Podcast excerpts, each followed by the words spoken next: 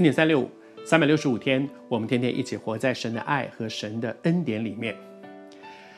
这几天我们已经分享到犹大国的末代，最后的这个呃末末代的一个国王西底家，在他的身上我们可以看见神给他有十一年的时间，十一年，三四千三四千个日子，这么长的时间，神给他机会，让他。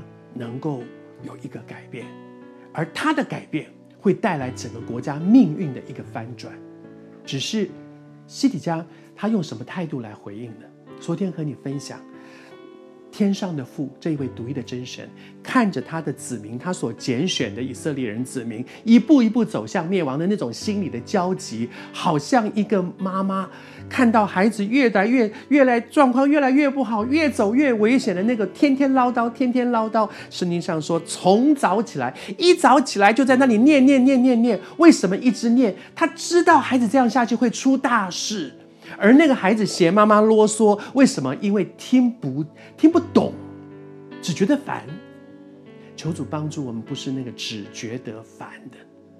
求主帮助我们，里面有一个心说主啊，开我的耳朵，给我一个受教的耳朵。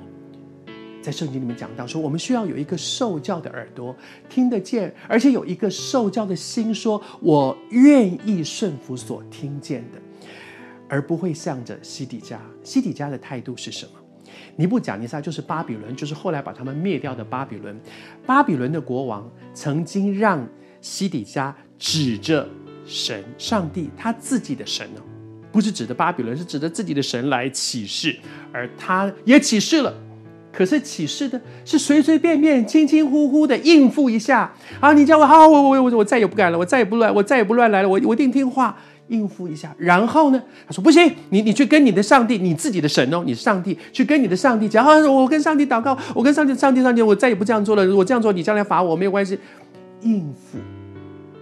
可是他外面嘴里好像说好了，我再也不敢了，上帝，我再也不敢了。可是心里面的却强项硬心。圣经上用这四个字，两个词，强项就是我的我的脖子很硬。”我在那里犟着，在那里，我就是不动，我就是不改，我就是不改，不管好，你像我这样说，可是我的脖子不转，我的心不动，我的心还是硬着那里，我偏要这样。为什么神给西底家这么长的机会，最后还是走向亡国？因为这个站在关键位置上面的人，我还是说，其实每次读圣经，我就常常看到我自己，会不会有时候也是这样呢？出大事哦，主耶稣，我求你赦免我，我再也不来，我真的再也不敢，我再也不敢了。可是其实，我会不会承认说，我虽然嘴里说再也不敢了，我的脖子其实是没有转回来的，我的心却还是在那里犟在神面前说，其实我就是要这样。但愿西底家成为我们的见解，主透过他也再一次呼召我们说，回转吧，回转吧，不要硬着景象。应着景象就是不回头，求主帮助我们，不是应着景象，是愿意回头。